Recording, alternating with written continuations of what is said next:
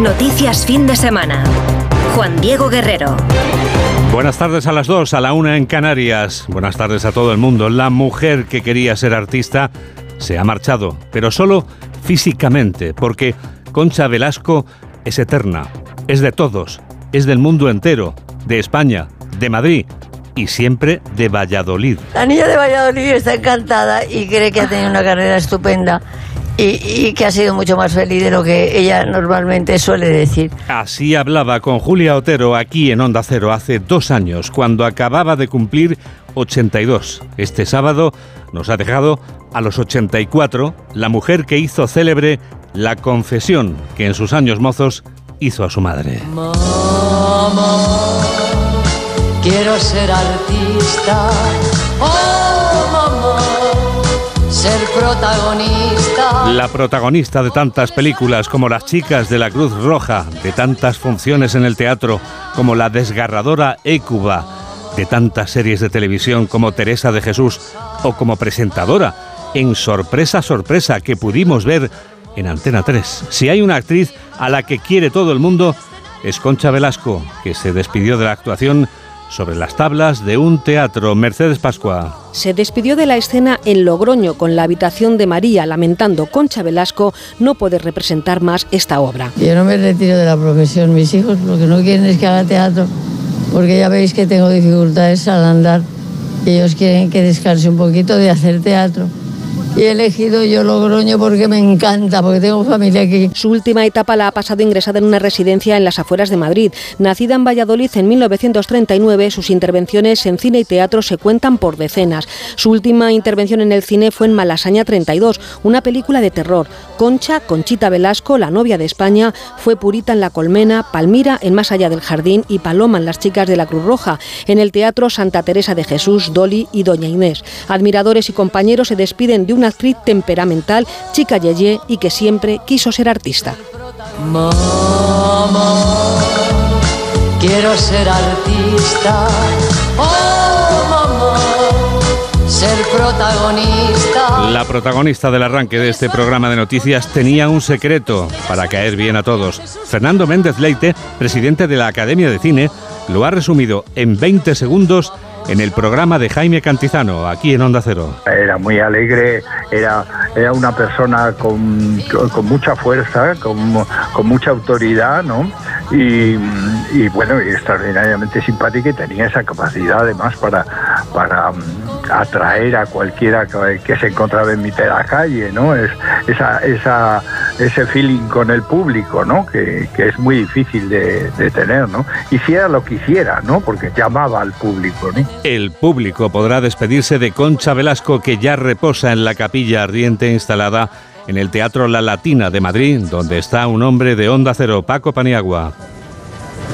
Pues sí, el féretro de Concha Velasco ha entrado hace escasos minutos eh, por la puerta principal de este Teatro La Latina en medio de un gran aplauso de todos los centenares de personas que están congregados aquí eh, esperando para poder entrar a dar el último adiós a, Concha Velasco. Ya están llegando algunos amigos de, de, la familia, una muy especial, la ministra de Defensa, Margarita Robles, que ha dicho que tenía una relación especial con Concha desde que supo que era hija de militar. Así hablaba la ministra. Yo creo que Concha es un ejemplo para muchas mujeres de este país. Fue una pionera en muchas cosas, fue una gran profesional y sobre todo fue una mujer con mucha vida, con mucha ilusión. Así que yo creo que, se lo decía ahora a su hijo, es una gran pérdida. Son muchas las personas ya del mundo del arte que se están acercando aquí al Teatro La Latina. La Capilla Ardiente va a estar hasta las 10 de la noche. Se esperan también miembros del gobierno que van a acudir a dar el último adiós a una de las grandes artistas del siglo XX. Desde la Capilla Ardiente de Concha Velasco en el Teatro La Latina de Madrid ha informado en directo Paco Paniagua.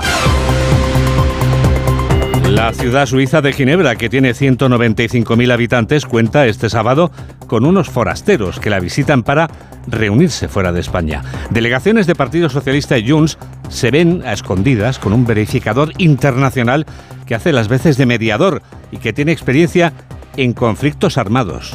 Pero ¿qué tiene que ver eso con nuestra realidad, en nuestra democracia, aquí y ahora, en esta galaxia? Los representantes de ambos partidos han quedado para reunirse con ese verificador que compruebe que se cumple el acuerdo por el que el partido del expresidente a la fuga votaba a favor de la investidura del presidente del gobierno de España. Crónica de ese encuentro a escondidas, pero en el que Junts no esconde que quiere todos los impuestos y un referéndum de independencia para Cataluña. Crónica de una reunión en un lugar de Ginebra. Juan de Dios Colmenero. En un lugar de Ginebra, Juan Diego, en Suiza, por surrealista que parezca, reunidos y en medio de una ocultación, falta de información y secretismo sin precedentes. Reunidos una delegación del PSOE con una delegación de Junts, encabezada por Puigdemont, que recordamos sigue siendo prófugo de la justicia y al mismo tiempo el que sostiene la gobernabilidad de Pedro Sánchez. Por parte del PSOE, la falta de información es creciente sin que confirmen ni siquiera los interlocutores o de si participan o han participado en el encuentro otros actores, otros interlocutores, altos representantes del PSOE o el propio expresidente del gobierno, Rodríguez Zapatero, con excelentes relaciones con la Fundación Enri Dunant, organismo que está actuando como verificador internacional en esta negociación que influye directamente en la gobernabilidad y los pactos de legislatura de Pedro Sánchez. Hecho inédito, insólito, que una delegación del partido que gobierna España se reúna fuera de España con otro partido que sustenta al Ejecutivo y que sea necesario un verificador internacional. En este caso, la Fundación Henri Dunant, por cierto, especialista en la resolución de conflictos armados a nivel internacional. Hermetismo desde el PSOE, desde Junts, fuentes de la formación liderada por Puigdemont aseguraban a Onda Cero que en la reunión se ha puesto sobre la mesa de forma inexcusable, nos decían, la negociación de un referéndum de autodeterminación y la cesión del 100% de los impuestos a Cataluña. Ambos asuntos, según Junts, que forman parte, que fueron pactadas en el acuerdo político entre el PSOE y Junts, cerrado en Bruselas antes de la investidura. Esquerra se frota las manos ahora que Junts está ocupándose de negociar el traspaso de los impuestos, de todos los impuestos a Cataluña. Y Junts no dice esta boca es mía desde Cataluña sobre esta reunión de Ginebra, como nos cuenta Lola Surribas. Sí, hay mucho hermetismo por lo que hace a las conversaciones entre Junts y los socialistas en Ginebra, pero quien sí se ha pronunciado hoy ha sido el presidente de Esquerra Republicana, Oriol Junqueras, que ha sacado pecho de las largas negociaciones que su formación ha tenido con el PSOE para lograr la amnistía. Estamos convencidos de que lo que hemos hecho en los últimos años ha permitido abrir el camino hacia la amnistía. Nos ha permitido durante meses asegurar que la amnistía la dábamos por descontada por todo el trabajo que ya habíamos hecho previamente. Aún así, reconoce que aún tendrán que hacer frente a dificultades por lo que hace a la amnistía, recordemos, la moneda de cambio para la investidura de Pedro Sánchez. Además, en su intervención, Junqueras ha justificado el endeudamiento de la Generalitat de Cataluña con la falta de un sistema, dice, de financiamiento justo. Alfonso Rodríguez Gómez de Celis no habla de la reunión de Ginebra. El vicesecretario de Política Institucional del Partido Socialista prefiere lanzar una nueva andanada contra el Partido Popular en la víspera de esa concentración convocada por el PP en el templo de Devoz. Podemos decir que ha sabido que el PSOE eleva el tono. Eleva el tono el PSOE lo hace Gómez de Celis, que acusa al Partido Popular de asumir los postulados de los falangistas, neonazis y la ultraderecha de Vox. Dice el responsable de política municipal del PSOE que convocar una concentración cerca de la sede en la calle Ferrat demuestra que el partido de Núñez Feijóo deja de ser un partido de Estado y elige la senda de crispación, odio y división de España. El Partido Popular convoca para mañana domingo una manifestación a las puertas de la calle Ferraz,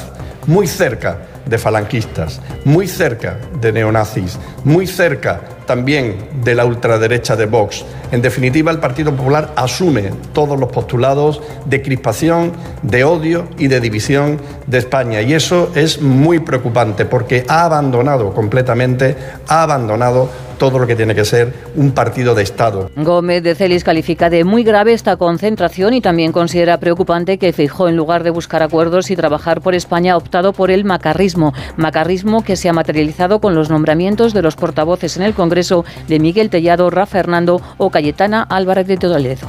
Carmen Funes considera que no es normal lo que está ocurriendo hoy en Ginebra, esa ciudad de Suiza donde se reúnen Junts y el Partido Socialista. La número 3 del Partido Popular ataca duramente también al Partido Socialista porque consideran que lo que está ocurriendo en Suiza es una auténtica anomalía. Pedro González. Para el PP es, como os he dicho, una situación anómala en nuestra democracia, así que erige al partido como el único que vela por el interés general de los españoles, frente a la inestabilidad de un gobierno que se conforma en el exterior. La nueva responsable de organización del PP, Carmen Fúnez, para el español, explica que la localización de las negociaciones debe ser el Congreso de los Diputados y promete que el partido no parará de denunciarlo. Se le esté dando normalidad a algo que en una sociedad democrática como la nuestra, pues que entendemos que no tiene ningún tipo de encaje y no debería tenerlo. No es normal que se someta a control fuera de nuestras fronteras y que haya unos verificadores internacionales que pongan de manifiesto si esos acuerdos se cumplen o no se cumplen. Además, ha contado que continuarán con las manifestaciones, hasta que el pueblo español quiera, como la de mañana domingo que, dice Funes, será en defensa de la Constitución a solo tres días de la jornada en la que se conmemora. Voy preparando el abrigo, las raquetas para los pies y todo lo demás. Va a hacer un poco de fresquito esta madrugada ya. Mamen Rodríguez Astre. Esta noche vamos a pasar frío, Juan Diego. Se van a alcanzar los 6 grados bajo cero e incluso más. Las heladas serán más extensas e intensas. En la meseta necesitarás, por ejemplo, un edredón 2 bajo cero. Los páramos del centro añaden una manta 6 bajo cero. Y en Pirineos habrá que poner la calefacción a tope, edredón, manta, incluso pijama de franela. Ni te digo lo que van a alcanzar allí. Ya por la mañana sobrará todo al remontar hasta casi los 15 grados anticipo de lo que tendremos la próxima semana. Eso sí, sacarán el paraguas en Galicia, Asturias y en el oeste de Castilla y León. No te vayas, que ahora te pregunto algo.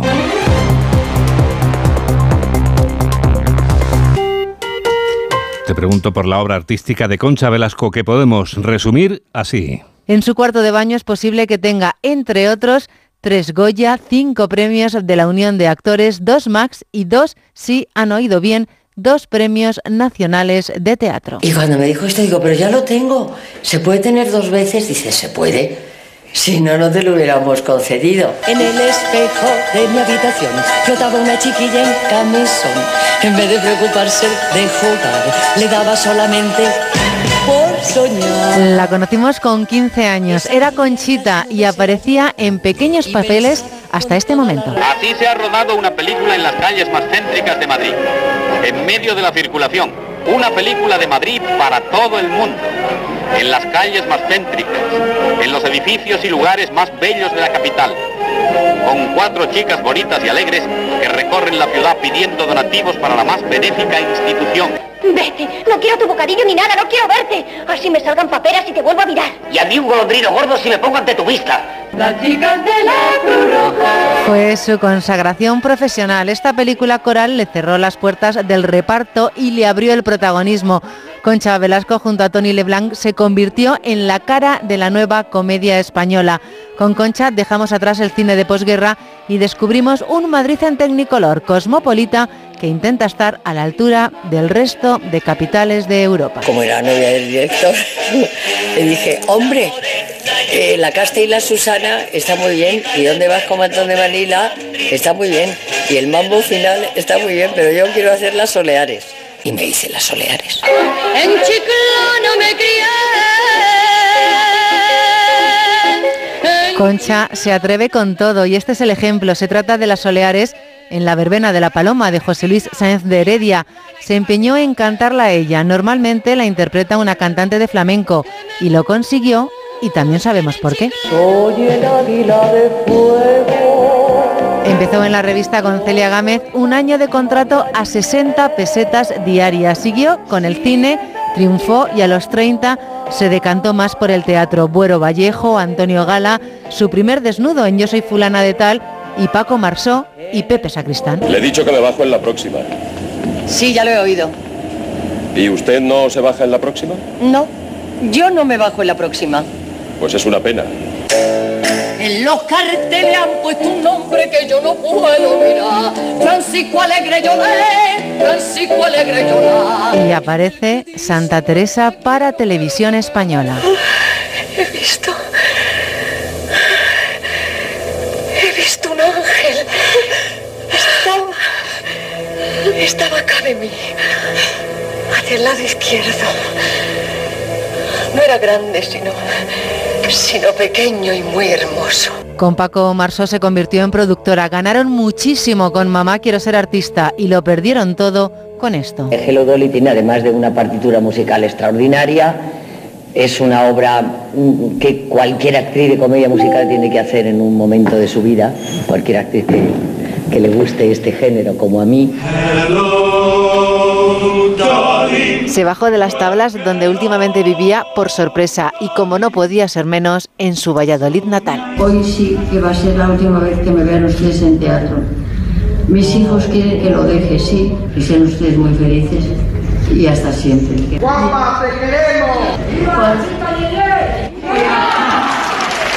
No te quieres. Desde la capilla ardiente del Teatro La Latina de Madrid será trasladada este domingo a la Catedral de Valladolid para ser llevada después al Camposanto en el que reposará para siempre. Desde Pucela informa Roberto Mallado. Sus vecinos le van a poder dar el último adiós a la muchachita de Valladolid. Será en la catedral, donde mañana se oficiará el funeral a partir de las 12. Después, en un gesto que se reserva para los más grandes de la ciudad, será enterrada en el Panteón de los Ilustres del Cementerio del Carmen, junto a José Zorrilla o Miguel Delibes. El nombre de Concha Velasco preside una calle, es hija predilecta y medalla de oro de Valladolid. La verdad es que Valladolid ha contado conmigo para todo. Me han tenido para lo que han querido. Por eso creo que me merezco la medalla, sí. En ese Teatro Calderón hay una butaca con su nombre, reservada ya para siempre. La imagen de su paso, elegante y decidido, enfundada en su abrigo de pieles por los soportales, es ya también historia de Valladolid. Una ciudad que llora hoy su pérdida y que mañana le acompañará en su despedida. Llega ya el epílogo. El epílogo que firma Julián Cabrera. Hola Julián. Hola Juan Diego, muy buenas tardes. Bueno, pues ponemos epílogo a la semana en la que hemos contemplado el prólogo de una nueva legislatura, marcado para variar por el signo del desencuentro con un acto en las Cortes donde su presidenta confundía la neutralidad institucional con un mitin de partido, en contraste con el llamamiento del rey a recordar lo mucho que para la concordia ha aportado el régimen del 78.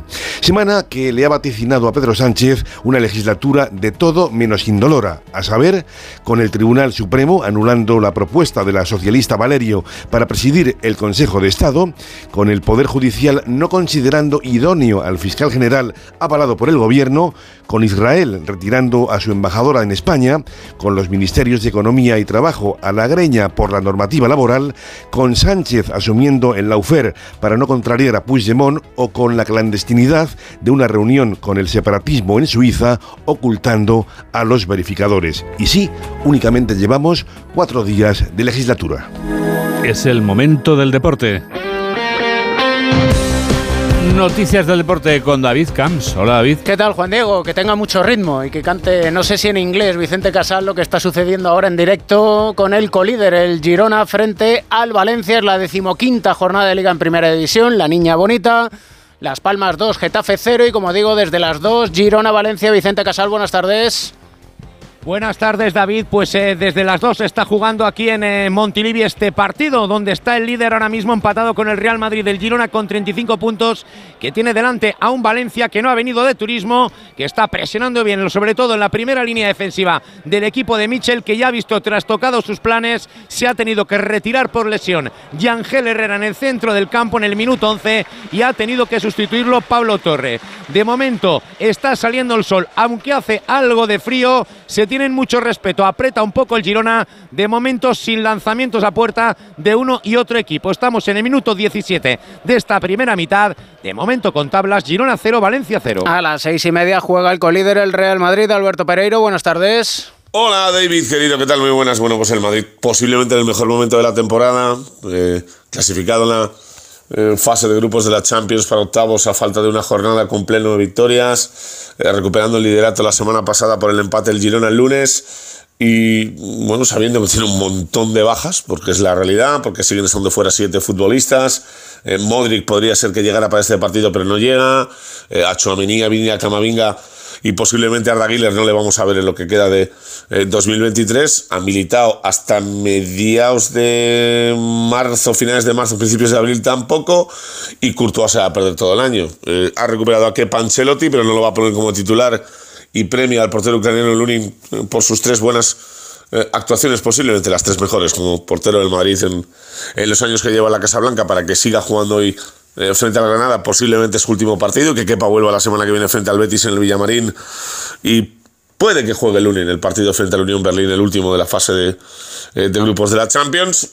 Eh, y ha recuperado a Bellingham por, no por susto, sino porque el otro día esa torcedura de tobillo eh, le ha llevado a no entrenar dos días para evitar choques con sus compañeros, pero hoy debería estar. Veremos a ver si en el 11 o no en el 11. El que va a estar seguro es Tony Cross y el que va a estar a su lado es Fede Valverde, el futbolista uruguayo que se acopla a cualquier sitio, nunca juega en su lugar pero siempre lo hace bien. Mira Aporta en, en, cualquier sitio yo lo pongo, como extremo, como interior, como pivote, un perfil de, de mediocampista muy completo. Eh, aporta mucho en, muchas facetas, la faceta mm, de marcar goles, de meter energía en el partido, de tener calidad. Entonces es una pieza fundamental para nosotros. Bueno, serán dos de los eh, cuatro del centro del campo, en principio con eh, Dani Ceballos, segundo partido seguido como eh, titular después de volver de la lesión. Eh, veremos a ver cuánto aguanta. El otro día 52 minutos eh, entrará Nico Paz. Eh, ojo, se lo Brahim, uno de los dos que se quede en el banquillo por el Utrerano en la segunda parte, porque no está para los 90 todavía, junto con Bellingham. Eh, la defensa está clara, Carvajal en un lado, Mendío, Fran García en el otro, con Rudiger, uno de los mejores de la temporada, y David Álava como centrales. no veo muchas opciones de que rote para que entre Nacho, tanto ni el austriaco ni el, ni el alemán. Y arriba eh, Rodrigo Seguro con José Lubraín para, para la otra opción con Lunin en portería. Eh, va a haber una buena entrada en el, en el Bernabéu, hay mucha gente que se ha quedado en la capital de España, no es mala hora a las seis y media, en torno a los 71, 72 mil espectadores para ver ese partido frente al Granada y defender pues eso, liderato, buenas sensaciones e intentar acabar el año con los partidos de Liga y Champions que quedan en lo más alto de la clasificación. Gracias, Pereiro. El Granada en lo más bajo. Raúl Granado, buenas tardes. ¿Qué tal, David? Buenas tardes. 11 partidos sin ganar. Lleva el conjunto nazarí hundido en el fondo de la clasificación, penúltimo, y con el debut en el banquillo de Medina tras la destitución esta semana de Paco López. Son los números en frío de un Granada que no gana en el Santiago Bernabéu desde el año 1974 y que hoy intentará de nuevo volver a conseguir la victoria que les dé esos tres puntos más que necesarios para la supervivencia inmediata. Un conjunto nazarí en el que son baja Miguel Rubio y Vallejo, ambos por lesión, y en el que Brian Zaragoza será la gran atracción después de una buenísima actuación frente al Fútbol Club Barcelona que le sirvió para ser llamado por Luis de la Fuente para ser convocado por la selección española. Hoy se espera que en el Santiago Bernabéu sea la gran atracción del conjunto nazarí. Gracias, Raúl. Además, 4 y cuarto Athletic de Bilbao Rayo Vallecano para las 9 Osasuna Real Sociedad. Mañana 9 de la noche Barcelona Atlético de Madrid. Novedades en el Barça Alfredo Martínez. Buenas tardes. Buenas tardes. El presidente Joan Laporta ha estado presente en la sesión preparatoria y ha arengado a los jugadores en el vestuario ante la importancia del partido frente al Atlético de Madrid, aunque Xavi le ha restado importancia y ha dicho que visita habitualmente las instalaciones y los entrenamientos. En cualquier caso, el técnico del Fútbol Club Barcelona no cree que esté jugándose mucho en su cargo y que si tenía tres balas con los partidos importantes que le venían de frente. No tengo la sensación de, de que me jugaba al cargo, sinceramente. No, no, estoy mentalizado en que y positivo, estoy muy positivo, estoy contento, estoy feliz de donde estoy, eh, trabajo muy a gusto, tengo mucha fe en este proyecto. Luego, si no sale, pues ya dije, lo, lo habremos intentado, pero tengo, tengo confianza de que, de que puede salir muy buena temporada. No tengo la sensación de que tengo tres balas. Definitivamente, Marc André Ter Stegen no estará en el partido, no ha participado en la sesión preparatoria. Todo apunta que sí podrá jugar frente al Girona. Iñaki Peña será titular. Tampoco ha entrenado Marcos Alonso y esas molestias musculares harán que la lista de convocados no se conozca hasta mañana. Se juega mucho el Barcelona ante el Atlético de Madrid, pero cree Xavi que la liga es muy larga en caso de que el resultado de mañana no sea satisfactorio. Creo que la liga es muy larga es muy larga. Nosotros queremos ganar y queremos acortar estas distancias y ojalá fuéramos líderes. No estamos en una situación cómoda, claro. Vamos a cuatro puntos de dos equipos punteros. Habría que seguir en el caso de que mañana la cosa no, no funcionara y tendríamos tiempo suficiente, pero queremos pensar en positivo. Palabras de elogio para Griezmann, también para Joao Félix. Ha dicho que entiende como un palo las críticas de Simeone, pero que ellos están muy contentos con él. Por cierto, del Atlético de Madrid ha destacado que lo mejor es, sin lugar a dudas, su entrenador Cholo Simeone y todo lo que está haciendo. Poco ambiente de momento en taquillas para el partido de mañana. Gracias, Alfredo. ¿Y que prepara el Cholo Simeone? Alejandro Mori, buenas tardes. Buenas tardes, David. En cara del Atlético de Madrid el partido de mañana en Montjuic frente al Fútbol Club Barcelona en un gran momento de juego y resultados. Y esa es la línea que quiere mantener, como decía esta mañana Simeone en rueda de prensa. Eh, hay dos bajas para este encuentro, la de Barrios y la de Lemar, y alguna duda en el once titular. Es verdad que ha probado con Black en portería, Molina y Lino o Riquelme en los carriles, Bissell, Jiménez y Hermoso parece claro en el eje central de la zaga, también maneja otra duda Simeone en el centro del campo, Coque y De Paul son fijos. Y veremos si les acompaña Saúl o Llorente, que también tiene opciones, y arriba Grisman y Morata. En la rueda de prensa se le ha preguntado a Simeone por varias cuestiones, ha hablado muy bien del Fútbol Club Barcelona, de su entrenador, sobre Joao Félix primero ha dicho no hablo de los chicos que no están en nuestro equipo, pero luego sí le ha mandado un mensajito cuando se le ha preguntado si mañana podría hacer un gran partido. Le digo lo que pienso, digo el fútbol no se eh, no se explica por un partido. Un partido es un partido. Lo importante es la continuidad, eh, el sostener un trabajo, el tener una historia detrás. Y creo que eso es lo que cuenta un partido, lo pueden jugar bien todos. Partido grande, la Leti va a viajar mañana, se conocerá la lista de convocados y a las 11 vuela hasta la ciudad condal. Gracias, Jano. Esta tarde en Hamburgo, sorteo de la Eurocopa, enviados especiales de Onda Cero, Fernando Burgos, Rafa Fernández, buenas tardes. Buenas tardes, David. Hola, David, buenas tardes. A las 7 menos cuarto, Fernando, sabremos nuestros rivales, más o menos. 18.49, que es cuando termina en puridad la sacada de las bolas de los cuatro pot, de los cuatro bombos. El sorteo comienza a las 18 horas en la imponente Filarmónica de, de Hamburgo, pero la extracción de bolas comienza a las 18.23 según el programa previsto y termina 26 minutos después, por tanto a eso de las 18.49, 18.50 efectivamente conoceremos los tres rivales de España en la fase de grupos de la próxima Eurocopa de Alemania 2024 que comienza un 14 de junio y termina un 14 de junio. Es Comienza sorteo puro, ¿no? el- Exacto, exacto, sí, sí, puro, puro, no hay, no hay nada que, que delimitar, eh, no hay países que no se puedan enfrentar, no, es sorteo puro. Solo sabemos una cosa, que eh, el A1 es Alemania como país anfitrión que va a jugar el partido inaugural el 14 de junio en, en Múnich y luego a partir de ahí pues sacarán el resto de cabezas de serie, Portugal, Francia, España, Bélgica e Inglaterra y una vez que salgan esos países le asignan un número en sus respectivos eh, bombos, en el B, en el C, en el D, en el E y en el F. Son seis grupos de cuatro equipos cada uno, 24 selecciones, faltan tres por determinar, que son los eh, tres equipos que salen de las tres vías de la repesca A, B y C, que se van a celebrar el próximo mes de marzo del 2024. Y ya te digo, en la vía A, eh, la final va a ser Polonia-Gales, uno de los dos, en la vía B, Ucrania-Islandia, y en la C, Georgia eh, o Grecia. Esos eh, van a ser, pero hasta el mes de marzo no se, no se conocen. Por tanto, España a lo mejor en el sorteo hay una selección que no conocerá hasta el 26 de marzo del próximo año. Son seis grupos de cuatro selecciones. ¿Y cómo es esa Eurocopa 2024 en Alemania, Rafa?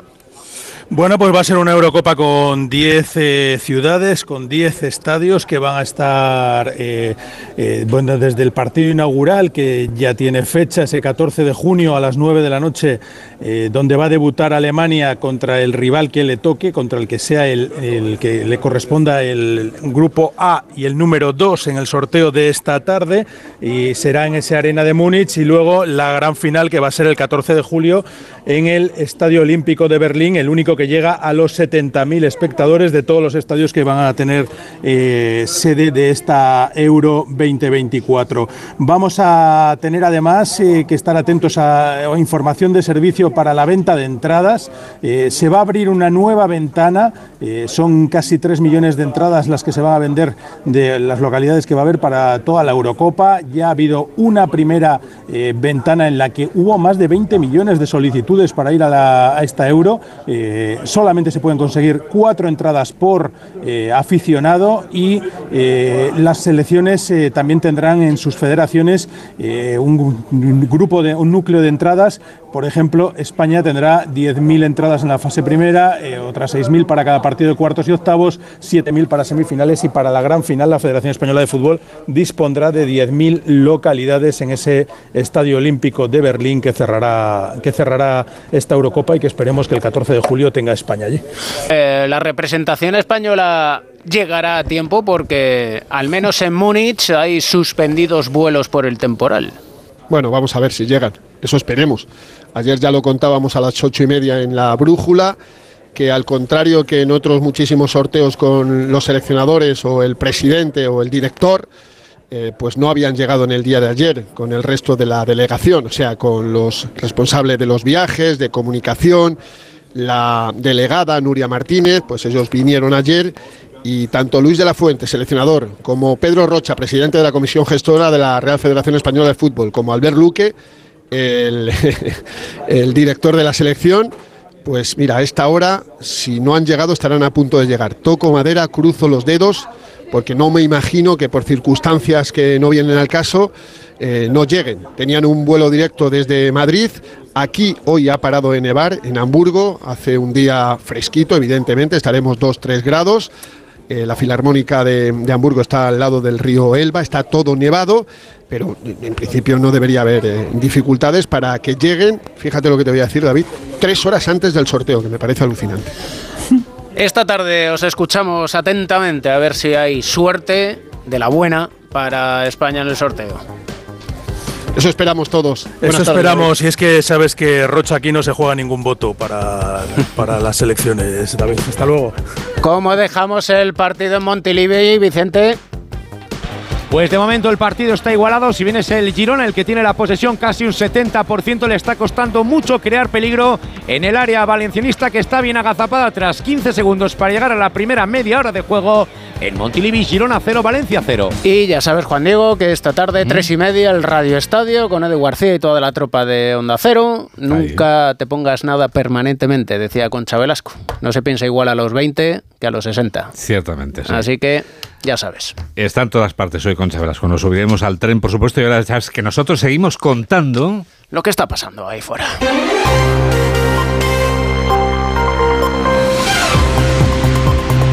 Onda Cero. Noticias fin de semana. Juan Diego Guerrero.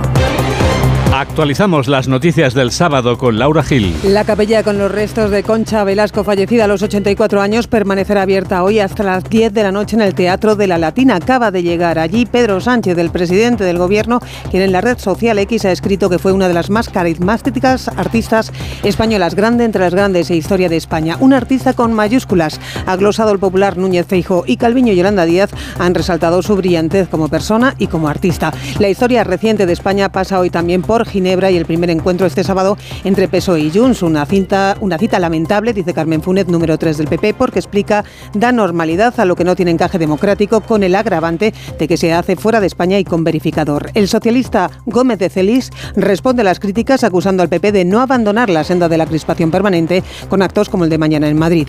Y en esta segunda jornada de puertas abiertas en el Congreso, al que se han acercado más de 5.000 ciudadanos con motivo del aniversario de la Constitución, hemos conocido un doble golpe a las redes de trata de seres humanos. De un lado, la operación de la Policía Nacional contra una red dedicada al blanqueo de capitales, hay cinco detenidos, y de otro, la actuación de la Guardia Civil contra un grupo que introducía argelinos en nuestro país de forma ilegal con pateras taxis, en la que hay siete arrestados. Y en el exterior, el fin de la tregua de Gaza le ha seguido una ofensiva intensa israelí en la franja con bombardeos dirigidos, según el ejército, contra 400 objetivos terroristas. Ha sido además, Juan Diego, una mañana complicada en el aeropuerto de Múnich. Las fuertes nevadas han obligado a cancelar más de 300 vuelos y a cerrar el tráfico aéreo a la espera de que mejore el tiempo. Tenemos toda la radio por delante.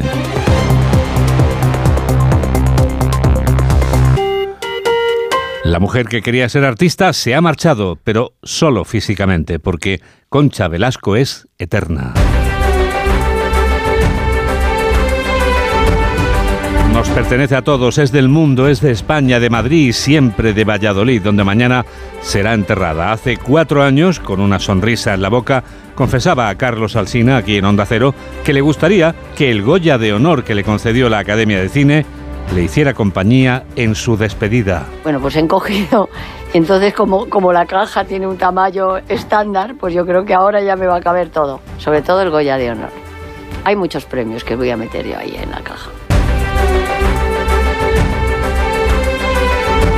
La protagonista de tantas películas, como La chica de la Cruz Roja, de tantas funciones en el teatro, como La desgarradora Écuba, de tantas series de televisión como Teresa de Jesús o como presentadora en Sorpresa, Sorpresa, que pudimos ver en Antena 3. Si hay una actriz a la que quiere todo el mundo, es Concha Velasco, que se despidió de la actuación sobre las tablas de un teatro, Mercedes Pascua. Se despidió de la escena en Logroño con la habitación de María, lamentando Concha Velasco no poder representar más esta obra. Yo no me retiro de la profesión, mis hijos lo que no quieren es que haga teatro, porque ya veis que tengo dificultades al andar y ellos quieren que descanse un poquito de hacer teatro y he elegido yo Logroño porque me encanta, porque tengo familia aquí. Su última etapa la ha pasado ingresada en una residencia en las afueras de Madrid.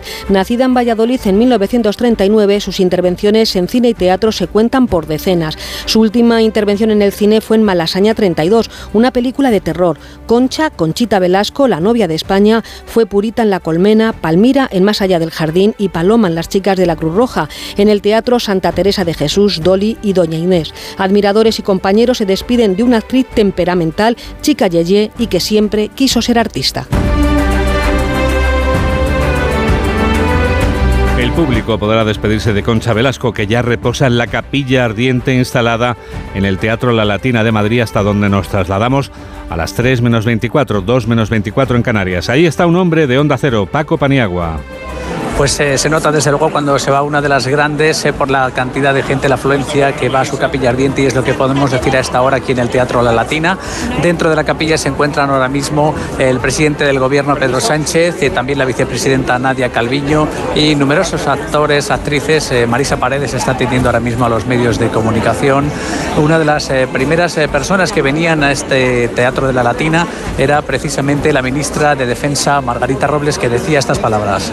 Yo creo que Concha es un ejemplo para muchas mujeres de este país. Fue una pionera en muchas cosas, fue una gran profesional y sobre todo fue una mujer con mucha vida, con mucha ilusión. Así que yo creo que, se lo decía ahora a su hijo, es una gran pérdida.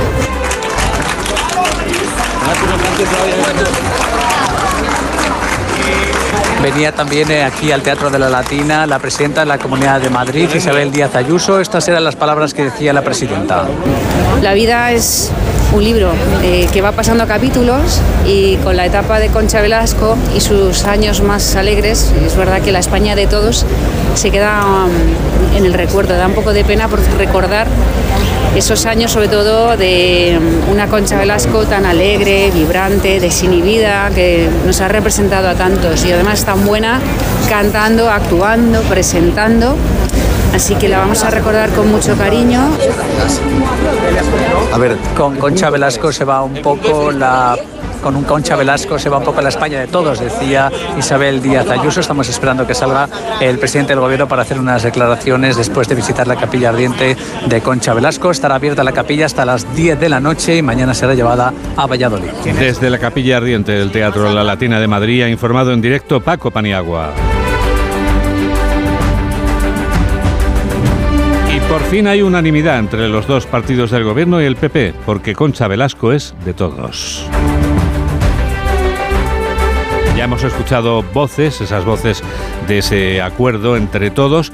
Son las 3 menos 20, son las 2 menos 20 en Canarias. Vamos a hablar de la otra gran noticia del día, que está situada en la ciudad suiza de Ginebra, que tiene 195.000 habitantes, que cuenta este sábado con unos forasteros que la visitan para reunirse fuera de España. Delegaciones de Partido Socialista y Junts se ven en la clandestinidad con un verificador internacional que hace las veces de mediador. Crónica de ese encuentro a escondidas, pero en el que Junts no esconde que quiere todos los impuestos y un referéndum de independencia para Cataluña. Juan de Dios Colmenero. En un lugar de Ginebra, Juan Diego, en Suiza, por surrealista que parezca, reunidos y en medio de una ocultación, falta de información y secretismo sin precedentes. Reunidos una delegación del PSOE con una delegación de Junts encabezada por Puigdemont, que recordamos sigue siendo prófugo de la justicia y al mismo tiempo el que sostiene la gobernabilidad de Pedro Sánchez. Por parte del PSOE, la falta de información es creciente, sin que confirmen ni siquiera los interlocutores o de si participan o han participado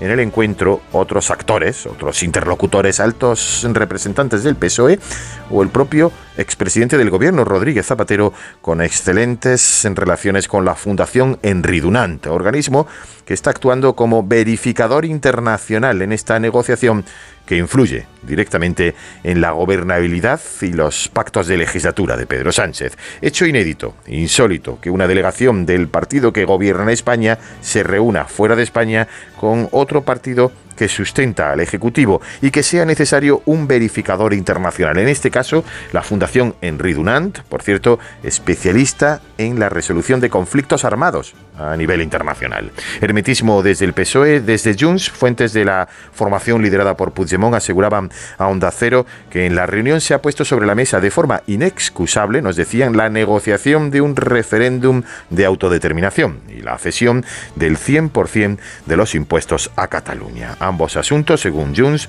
que forman parte, que fueron pactadas en el acuerdo político entre el PSOE y Junts cerrado en Bruselas antes de la investidura. Esquerra Republicana se frota las manos ahora que Junts está ocupándose de negociar ese traspaso de todos los impuestos a Cataluña. Y Junts no dice esta boca es mía desde Cataluña porque no quiere hablar mucho de esa reunión de Ginebra, como nos cuenta desde la redacción de Onda Cero en Cataluña, Lola Surribas. El presidente de Esquerra Republicana, Oriol Junqueras, ha comparecido hoy en el marco del Consejo General del partido y se ha referido directamente a la amnistía como un logro que ya daban por hecho. Estem convençuts que això Estamos convencidos de que lo que hemos hecho en los últimos años ha permitido abrir el camino hacia la amnistía. Nos ha permitido durante meses asegurar que la amnistía la dábamos por descontada por todo el trabajo que ya habíamos hecho previamente. Per tota la feina que ja havíem fet prèviament. Aún así reconoce que tendrán que hacer frente a dificultades por lo que hace a la amnistía, recordemos moneda de cambio para la investidura de Pedro Sánchez. Además, en su intervención Junqueras ha justificado el endeudamiento de la Generalitat de Cataluña debido a la falta de un sistema, dice, de financiamiento justo. És el dèficit fiscal que pateixen tots i cadascun dels nostres ciutadans El déficit fiscal que sufren nuestros ciudadanos es de casi 3.000 euros por cápita que salen de nuestros bolsillos y que no se devuelven de ninguna manera. Y que no se'ns retornen de cap manera. El presidente de Esquerra asegura que necesitan alianzas dentro y fuera de Cataluña y una vez más ha asegurado que no renunciarán a un referéndum. El vicesecretario de Política Institucional de los Socialistas no quiere hablar de esa reunión de Ginebra porque Alfonso Rodríguez Gómez Celis prefiere referirse a la crispación y a la extrema derecha que tiene mucho que ver con el PP y esa convocatoria de mañana, según denuncia, en el templo de Devoz, como nos cuenta ya Carmen Sabido. Acusa a Gómez de Celis al Partido Popular de asumir los postulados de los falangistas, neonazis y la ultraderecha de Vox. Dice el responsable de política municipal que convocar una concentración cerca de la sede en la calle del partido en Ferrat demuestra que el partido de Núñez Feijó deja de ser un partido de Estado y elige la senda del macarrismo, macarrismo que se materializa en el nombramiento de Miguel Tellado como portavoz en el Congreso. Un equipo dirigido al macarrismo, un equipo dirigido a lo peor de la política, que es el insulto, la agresión. Insultos como el señor Tellado diciendo que el presidente del gobierno debe de salir en el maletero de un coche. Agresión como la que vimos hace algunos años del señor Hernando intentando agredir a Alfredo Pérez Rubalcaba. Gómez de Celis carga contra el Partido Popular y Yolanda Díaz marca agenda y carga contra el número 2 de Nadia Calviño, contra Gonzalo García Andrés, que dijo que subvencionar a las personas desempleadas hace que no busquen empleo. Este lenguaje es propio, dice Díaz, de la derecha. Se han opuesto a la subida del salario mínimo porque decía que destruía empleo. Se ha opuesto a la reforma laboral. En este sentido les digo que vamos a seguir haciendo un país mejor y mejorando el subsidio de las personas que por desgracia hoy están en desempleo. Y la lógica neoliberal de castigar a los parados y a las paradas es propia de las formaciones en el hemiciclo de la derecha, no es propia de un gobierno de coalición progresista como es el nuestro en nuestro país. La vicepresidenta esquiva hablar de la reunión en Ginebra y augura buenos datos de empleo que se conocerán el lunes. El Partido Popular pide a sus portavoces, tanto en Congreso como en el Senado, que se pongan manos a la obra para lograr que el gobierno dé explicaciones sobre la reunión de Ginebra que define como vergüenza nacional, según fuentes del PP. Es un partido que tiene ganas hoy de criticar la reunión de Ginebra y lo transmite hablando de que precisamente transmite una imagen preocupante de nuestro país. Pedro González. En efecto, Juan Diego, y la opacidad que de momento caracterizan estas negociaciones los inquieta aún más, como si se trataran de negociaciones entre dos estados. Así lo explica la nueva vicesecretaria de Movilidad, Noelia Núñez, para Radio Nacional de España, que critica el PSOE por comprar el relato separatista. Me preocupa enormemente que el gobierno tenga que ir a Suiza a decidir el futuro del propio gobierno de todos los españoles, que las decisiones que tienen que ver con la unidad nacional, con España, con la Constitución, se decidan en esta Cámara en el Congreso de los Diputados, que es la sede de la soberanía nacional, como mucho le gusta decir también a, al ministro Bolaños. En protesta, el Partido Popular ha convocado para mañana una nueva manifestación contra la amnistía. En declaraciones para el español, la responsable de organización del PP, Carmen Fúnez, explica que solo pararán cuando el pueblo español quiera. No es una cuestión de hasta cuándo nosotros queramos manifestarnos, sino hasta cuándo los españoles quieren salir a la calle. Los españoles se sienten agraviados en este momento porque Pedro Sánchez ha agraviado a todos los españoles con esos acuerdos que nos han hecho desiguales ante la ley. Nosotros lo que pretendemos eh, con este, esta concentración es celebrar la Constitución. Las movilizaciones comenzarán a las 12 de la mañana en el Templo de Voz de Madrid. La sede de la Soberanía Nacional ha abierto nuevamente hoy las puertas de los Leones. Ha abierto para que miles de personas visiten este edificio que acostumbran a ver en la tele o en el periódico. Segunda jornada de puertas abiertas de la que nos informa desde allí, desde el Congreso, Ignacio Jarillo. Cuéntanos, Ignacio. Saludos, buenas tardes. Jornada de puertas abiertas en el Congreso y donde cientos, miles de personas han venido a estos salones principales, a los pasillos y al hemiciclo del Congreso de los Diputados a lo largo de hoy. Vamos a escuchar a Reyes González de protocolo del Congreso cómo da información a todos los que han venido aquí. este puente o esta conexión. Destaco una sala que se llama la Sala Constitucional, con los retratos de los padres de la Constitución, y un salón llamado Ernest Yuc, que se utiliza para actos que suele haber aquí casi a diario. Hay mucho personal. Y claro, hemos preguntado a unas y otros qué les parece el Congreso, el hemiciclo. Y la Sala Constitucional me la esperaba mucho más chiquitina y al contrario, parece más grande de lo que parece en la tele. Y hay muchos diputados por aquí, un diputado de, de Albacete, que soy de Castilla-La Mancha. Me he sentado en el sitio, allí al lado del de Fijo. ¿Y cómo se comportan los que trabajan aquí? Pues que tuvieran un poquito más de responsabilidad y pensaran realmente en, en el país que está ahí afuera. Vemos que están muy cerquita, con lo cual cuando se gritan se notará la crispación y se notará... No me daba el dinero para ir a Ginebra, entonces he tenido que venir aquí. Ya veis que tampoco falta el sentido del humor por parte de los visitantes aquí en el Congreso de los Diputados en estos días de dura política. Tenemos nuevos detalles sobre la última hora que tiene que ver con Concha Velasco, porque desde la capilla ardiente del Teatro La Latina, donde está ahora mismo en Madrid, se va a trasladar este domingo a la Catedral de Valladolid para ser llevada luego al Camposanto en el que va a reposar para siempre. Desde Pucela nos lo cuenta Roberto Mallado. Será en el Panteón de los Ilustres del Cementerio del Carmen, donde descansan los más grandes de la historia de la ciudad. Antes, los vallisoletanos le podrán despedir en la catedral. El arzobispo oficiará el funeral de Concha Velasco, que ha tenido todos los reconocimientos posibles de su ciudad natal. Medalla de oro de la ciudad, tiene una calle y una sala de artes, y tanto en el Teatro Calderón como en el Zorrilla hay butacas a su nombre. En este último ya se ha anunciado que colocarán una estatua con su figura. Conrado Iscar, presidente de la Diputación de Valladolid. Contaremos con un busto, con una figura, con una estatua de Concha Velasco. Valladolid está triste y desde aquí sé que seguirá con todos nosotros y bueno, pues ha pisado otro escenario, ¿no? Que es el escenario del cielo. Será uno de los muchos homenajes que Concha Velasco recibirá en Valladolid, ciudad donde las banderas ondean ya a media asta como señal del primero de los tres días de luto decretados. 3 menos 13, 2 menos 13 en Canarias. Juan Diego Guerrero, yo escucho todos los fines de semana tus noticias del fin de semana, así que la fuerza te acompañe. Aquí Rafa La Torre.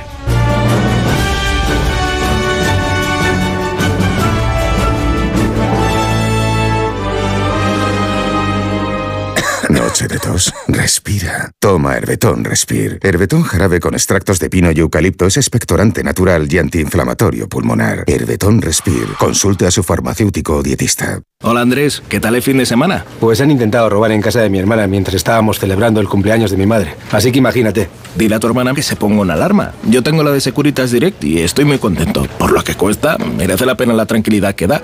Protege tu hogar frente a robos y ocupaciones con la alarma de Securitas Direct. Y este mes, al instalar tu alarma, te regalamos el servicio botón SOS en tu móvil para que toda tu familia esté protegida ante cualquier emergencia. Llama ahora al 900-272-272. Pablo ha vuelto a suspender, no sé qué hacer. Prueba con The Memory Studio. A Luis le va genial. The Memory contiene vitamina B5 que contribuye al rendimiento intelectual normal y eso lo nota en exámenes. The Memory Studio, de Pharma OTC. Síguenos en Twitter en arroba noticias FDS. Es el momento del Foreign Affairs. Noticias del resto del mundo. ¿Dónde empezamos, Mamen? Pues Juan Diego lo hacemos en Gaza y con un sonido que ya nos es conocido. Son los bombardeos sobre Gaza. El humo llena por segundo día tras el alto el fuego el cielo de la franja. Se han visto y escuchado explosiones en la parte oriental de Can Yunis. Los testigos dicen que el bombardeo ha sido más intenso. Miren la destrucción, un campo entero aniquilado por las bombas. Dios sabe qué tipo de bombas son. Nos aniquilaron a nosotros, aniquilaron a Gaza, no queda nada. Esto es lo que les sucede a los árabes, mueren. Los palestinos rebuscan víctimas entre los escombros de sus casas destruidas. Muchos de los heridos fueron trasladados de urgencia al Hospital Nasser en Can Yunis y el portavoz de UNICEF describe el conflicto como una guerra contra los niños. Este hospital simplemente no puede recibir más niños con heridas de guerra. Hay niños por todas partes. No podemos ver más niños con las heridas de la guerra, con las quemaduras, con la metralla ensuciando sus cuerpos, con los huesos rotos. La inacción de aquellos con influencia está permitiendo el asesinato de niños.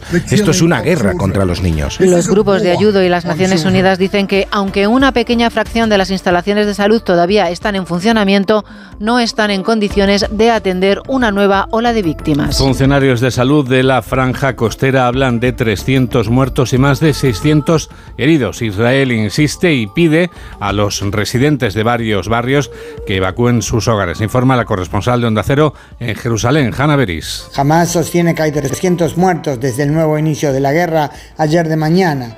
No menciona a hombres armados sino a civiles, mientras que los israelíes sostienen que sus ataques están dirigidos contra los terroristas y que a los civiles se les da la posibilidad de evacuar con avisos previos, pero la situación en el terreno es sin duda compleja. Ayer Israel confirmó que seis civiles que habían sido secuestrados por Hamas están muertos. Hamas dice que está pronto a reanudar el alto el fuego e Israel lo responsabiliza por haberlo violado y por rehusar liberar mujeres y niños secuestrados que aún tienen su poder. Entre los apoyos a los israelíes hoy destacamos el del actor y ex gobernador de California Arnold Schwarzenegger. Porque cuando eres una celebridad, tienes poder para comunicarte porque hay muchas cámaras encendidas. Y sin los medios de comunicación no se puede realmente comunicar.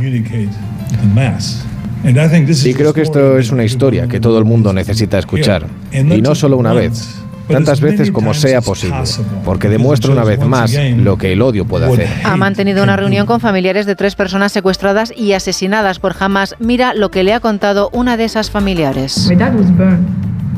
Mi papá fue quemado, su casa no. Yo estaba en su casa. Había sangre en las paredes y en el piso. Pero la casa no fue quemada, el cuerpo sí. No quiero saber qué pasó. Y me aferro al hecho de que murió por un disparo, que no sufrió el dolor inimaginable de ser quemado. Schwarzenegger quiere amplificar el mensaje de no abandonar a quienes permanecen cautivos. Durante la pausa volvieron a casa 112 rehenes vivos y dos muertos. Su vecino canadiense, The Weeknd, dona 4 millones de dinero en comidas al Programa Mundial de Alimentos de las Naciones para ayudar a la población de Gaza. Turno para el Papa Francisco en la COP28, corresponsal en Roma, Darío Menor. La humanidad tiene que salir de la espiral autodestructiva en la que ha entrado para intentar frenar el calentamiento global.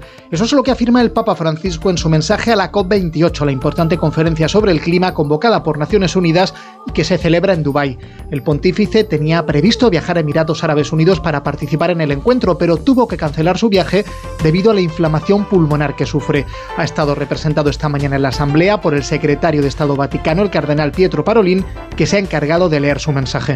Sadly, I am unable to be present with you ante los alrededor de 140 jefes de Estado y de Gobierno que participan en la COP28, Parolina ha detallado la propuesta del Papa para que los países impulsen el desarrollo de las energías renovables, promocionen la educación para alcanzar estilos de vida sostenibles y acaben con el uso de los combustibles fósiles.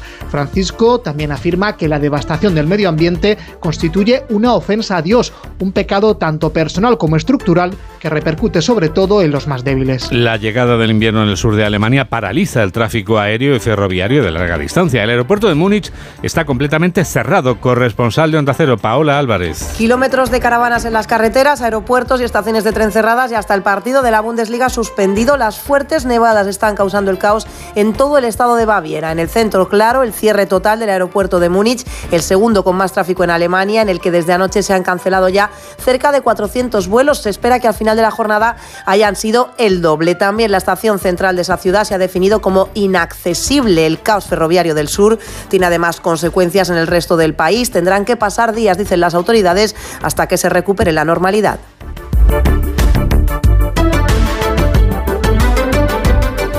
Queda una conexión con Pablo Sánchez Olmos, nuestro corresponsal en América Latina. Vamos a terminar con dos aniversarios. Uno de ellos es hace 30 años de la muerte del narcotraficante Pablo Escobar. Nos lo cuenta Pablo Sánchez Olmos. Abatido a tiros por la policía en la azotea de una barriada de Medellín, un día después de celebrar su 44 cumpleaños, Pablo Escobar daba sus últimos pasos hace exactamente 30 años. Su muerte puso fin a un periodo de terror que mantuvo a la sociedad colombiana en el epicentro de la guerra por el control mundial del tráfico de cocaína entre 1984 y 1993 se estima que el cártel de Medellín, liderado por Escobar, cometió más de 600 atentados que acabaron con la vida de al menos 500 policías y 400 civiles, entre los que había, además de otros narcorrivales, candidatos presidenciales, periodistas, jueces, alcaldes, gobernadores, una espiral de violencia que le convirtió en uno de los hombres más ricos y temidos de todo el mundo y que alimentó una leyenda criminal cuyo estigma todavía acompaña a la sociedad colombiana tres décadas después de su muerte. Y 100 años, Juan Diego, del nacimiento de María Calas, que recuerda a Grecia con una experiencia inmersiva en Atenas y París, que aunque no nació allí, sí pasó parte de su vida y fue donde falleció en la capital gala. Enseguida volvemos a Valladolid para hablar, en esta ocasión, de un experto en el corte de un manjar para todo el que lo prueba. Hola. Soy Sonsoles Onega y yo también escucho noticias fin de semana de Onda Cero, con Juan Diego Guerrero, claro.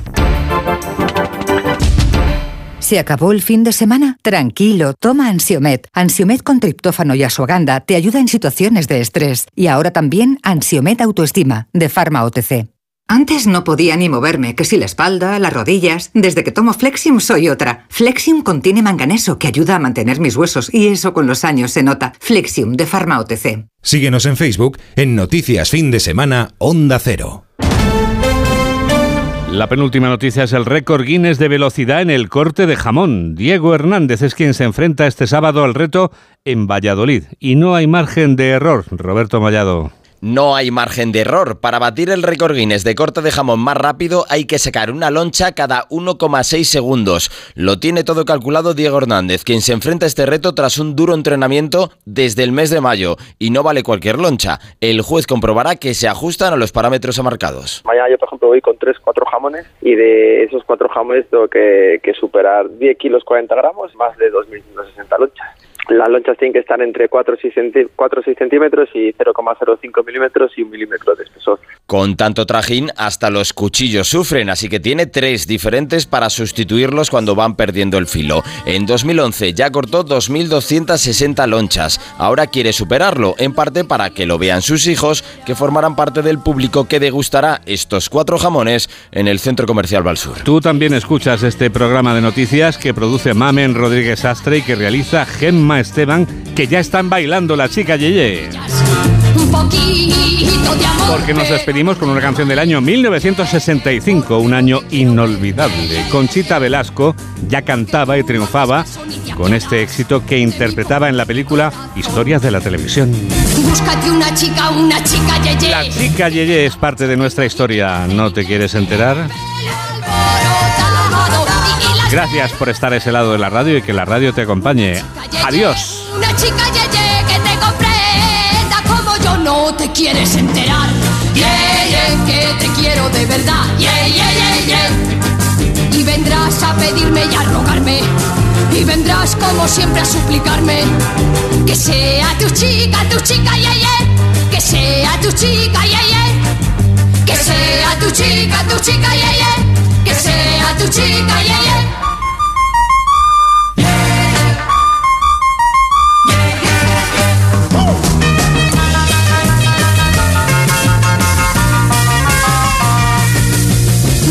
Una chica, una chica yeye Que tenga mucho ritmo y que cante en inglés. El pelo alborotado y las medias de color. Una chica yeye, una chica yeye Que te comprenda como yo. No te quieres enterar. Yeye, que